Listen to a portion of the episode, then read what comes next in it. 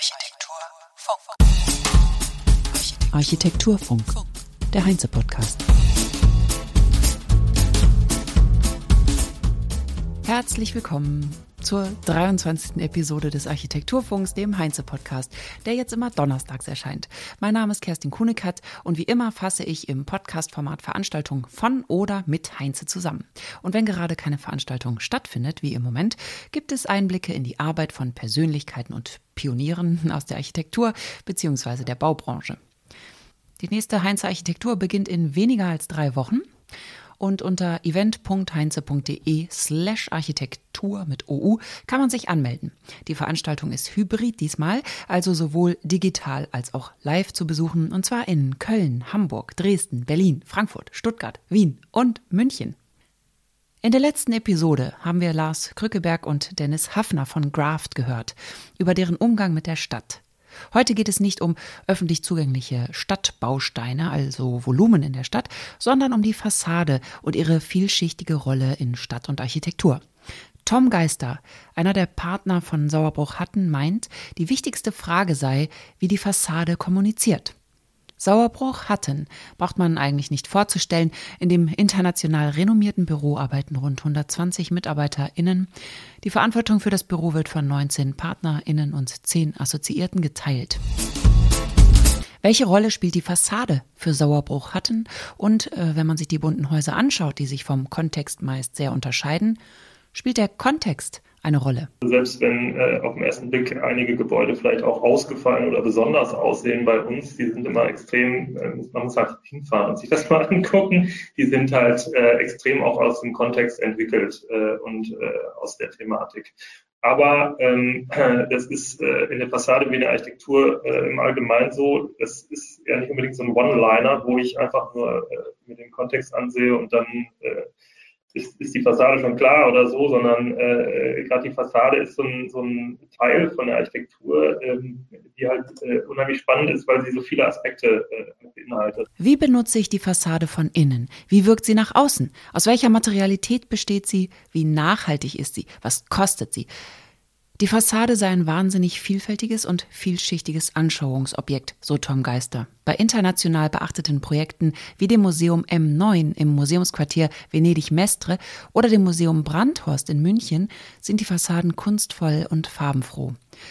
Betrachtet Sauerbruch hatten die Fassade selber als Kunstobjekt, das Museum Brandhorst in München als Beispiel. Wenn wir die Sammlung Brandhorst in äh, München nehmen, äh, ist das natürlich auch so eine, durch diese Tiefe äh, auf den ersten Blick, ja, wie so ein Bild oder wie so ein mehrschichtiges Objekt in der Stadt, wo man äh, sich fragt, okay, was ist da gelagert? Vielleicht Kunst?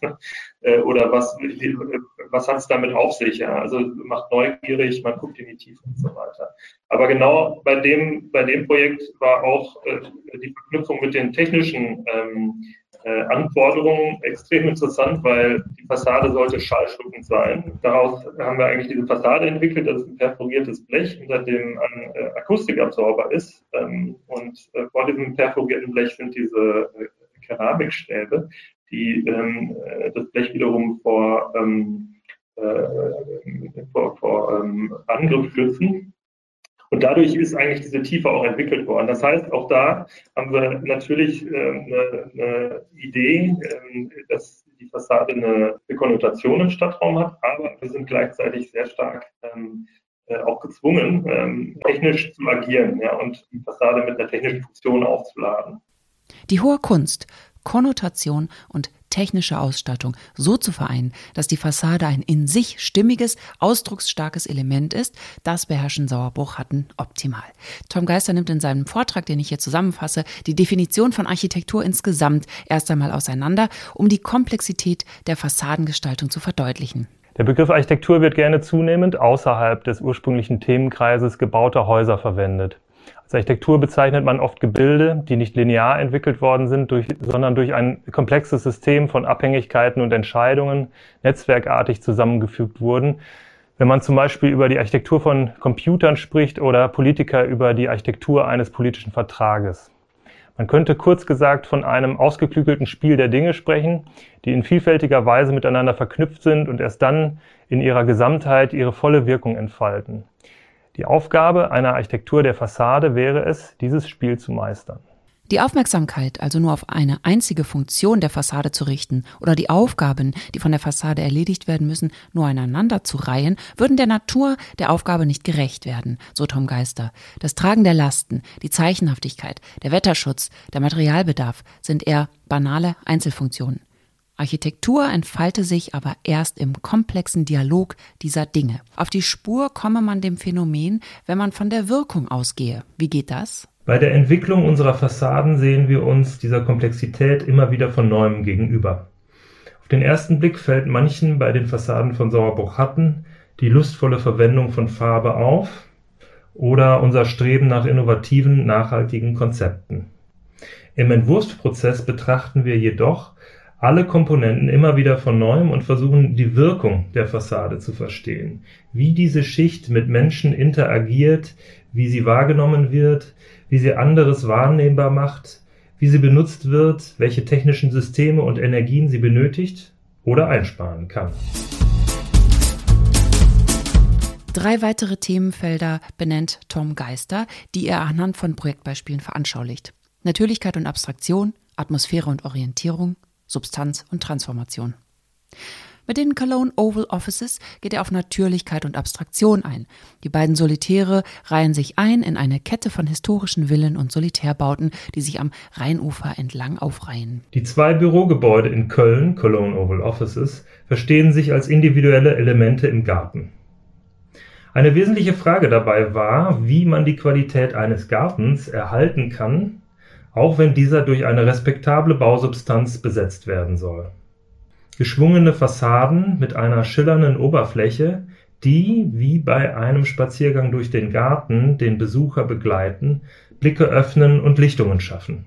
Wie nun die Schicht der Fassade von außen und von innen betrachtet zum Vermittler zwischen Haus und Garten werden kann, haben wir in einem intensiven iterativen Prozess untersucht. Dabei haben wir die prominente Wirkung des außenliegenden Sonnenschutzes als Thema erkannt der Sonnenstand verändert das Erscheinungsbild der Häuser, da der Lichteintrag von außen entsprechend abschnittsweise nivelliert werden muss. Durch das Öffnen und Schließen des Sonnenschutzes werden die Häuser also über den Verlauf des Tages förmlich in Bewegung gesetzt. Wir haben den Sonnenschutz als individuell steuerbare raumhohe Glasflügel mit einer farbigen Bedruckung entworfen. Jetzt wären Bilder gut. Und die gibt es auch. Und zwar unter heinze.de slash Mediathek. Bei den Architektengesprächen finden Sie das Video mit Tom Geister und können den gesamten Vortrag sehen. Also suchen Sie nach Sauerbruch Hatten. Die Glaselemente sind mit einer Punktbedruckung versehen, sodass auch im geschlossenen Zustand noch ausreichend Tageslicht und Ausblicke vorhanden sind. Dieser Filter verwandelt von innen betrachtet wiederum das natürliche Außen in eine künstliche Abstraktion. Das nächste Thema Atmosphäre und Orientierung veranschaulicht Geister mit dem KfW Hochhaus in Frankfurt. Es steht auf der Grenzlinie zu Stadt und Park, also zu gebauter und natürlicher Textur. Das Lenken und Öffnen der Blicke beim Durchschreiten des Hauses war hier das Motiv. Eine Herausforderung lag neben der höchsten Energieeffizienz im Gebäudebetrieb gleichzeitig eine natürliche Benutzbarkeit der Fassade zu gewährleisten. Also dass jede Mitarbeiterin und jeder Mitarbeiter das Fenster bei jedem Wetter öffnen kann, ohne dass es zieht und ohne dass Energieverluste zu beklagen sind. Bei einem Hochhaus, das dem Wetter besonders stark ausgesetzt ist, doch eine kaum lösbare Aufgabe. Wie haben Sauerbruch hatten, gemeinsam mit ihrem Planungspartner Transsolar, dieses Problem gelöst? Die Analyse der Situation war, dass wir die Strömungsverhältnisse außerhalb der Primärfassade kontrollieren müssten, wenn eine einfache Bedienung innen erlaubt sein solle. Die Gebäudeform stand eigentlich schon ideal wie ein Flügel in der vorherrschenden Windrichtung. Wir haben eine Doppelfassade entwickelt, die quasi eine zweite atmosphärische Hülle erzeugt. Durch diese können Windbewegung, Wärme, Kälte, Regen und Schall kontrolliert werden. Dies geschieht unter anderem durch motorisch steuerbare Klappen, die in Windrichtung nach Südwesten orientiert sind. Die äußere Fassadenschicht schützt gleichzeitig die Sonnenschutzlamellen vor Windangriff und Verschmutzung. Die Faltung der Sekundärfassade und Schallabsorptionsflächen im Fassadenzwischenraum unterbinden den unerwünschten Telefonieeffekt bei geöffneten Fenstern, also die Schallstörungen zwischen benachbarten Büros. Die Ausrichtung der Schuppen zur Straßenkreuzung unterstützen gleichzeitig ein weiteres Thema. Das Haus bekommt trotz der freien Form zwei definierte Fassadenseiten. Zur Kreuzung, also zum Haupteingang des Hauses, wird die Farbigkeit sichtbar. Auf der anderen Seite, aus der Sicht des bestehenden Bürokomplexes, erscheint eine farblose, feingliedrige Glasfassade. Man erfasst dieses Phänomen in seiner Gesamtheit erst, wenn man sich um das Gebäude herum bewegt. Wir verwenden hierfür den Begriff der kinetischen Polychromie. Jetzt braucht es wieder Bilder. Man kann es sich auch ganz gut vorstellen, finde ich, aber auch eben im Vortrag anschauen unter heinze.de/slash Mediathek. Das nächste Fassadenkapitel lautet Substanz und Transformation. Hier geht es um die Fassadenperformance. Und zwar mit Blick auf die graue Energie im Gegensatz zur vorherigen Betrachtung der Energiebilanz im Betrieb. Erhalt und Transformation steht auf der Nachhaltigkeitsagenda ganz weit oben. Hierzu stellt Tom Geister das Haus der Münchner Rück vor, einer Versicherungsgesellschaft. Der Charme der Bausubstanz stand am Gefrierpunkt, sagt Geister. Ein schöner Satz. Der Bauherr wollte das Haus abreißen. Worum ging es? Es handelte sich um einen Bürobau aus den 80er Jahren, der von IBM mit einer immensen Gebäudetiefe gebaut wurde, da in der Mittelzone Großrechner platziert waren. Die Treppenhäuser waren nach monofunktionalen Maßstäben aus der Fassade gerückt worden, was dem Gebäude ein zerklüftetes Erscheinungsbild gab. Trotz dieser Nachteile aufgrund der Gebäudestruktur haben wir empfohlen, das Haus nicht abzureißen, sondern in seiner Grundsubstanz zu erhalten denn neben der deutlich kürzeren Bauzeit konnten wir durch den Erhalt des Rohbaus eine CO2-Einsparung nachweisen, die immerhin umgerechnet einem Äquivalent von 30 Jahren Heizenergie entsprach. Wie aber konnte man Integrität und Identität schaffen? In so einem rohen Funktionsobjekt. Mit minimalen Eingriffen, erklärt Tom Geister. Substraktionen, Additionen, Decken im Inneren aufschneiden, sodass neue Raumzusammenhänge entstehen. Die Tragstruktur wurde freigelegt, sodass die Gebäudehöhe wahrnehmbar ist. Die Treppenhäuser wurden mit der Fassade eingehüllt, die in einer großen Wellenbewegung eine neue Gebäudeform schaffen. Sie sind subtil ablesbar und formgebend für das gesamte Haus.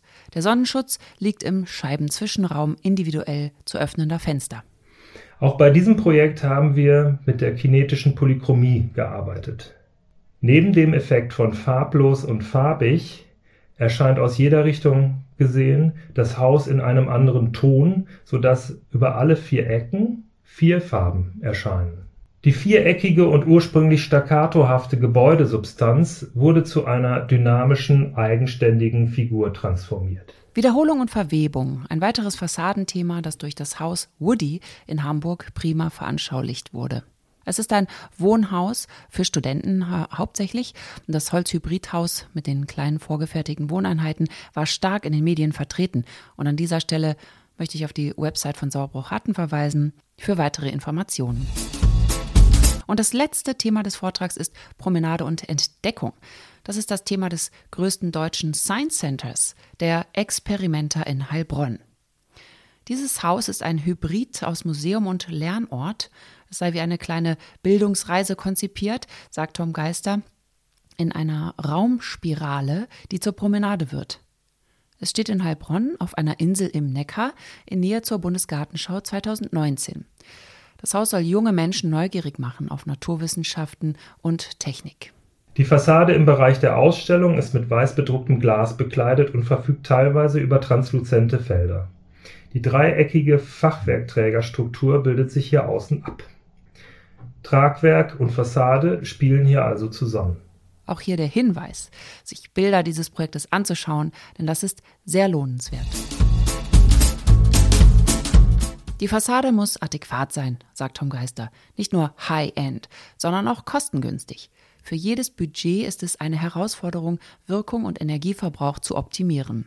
Die Architektur muss sich in CO2-Neutralität bewegen und da sehen Sauerbruch Hatten im Holzbau eine Zukunft und im Recycling von Häusern. Intelligent umbauen, anstatt abzureißen. Auf der Website www.sauerbruchhatten.de können Sie sich alle Projekte anschauen und ich danke Ihnen für Ihr Interesse und das Zuhören. Auf Wiederhören, sagt Kerstin Kunekatz. Architektur Funk. Ciao, danke.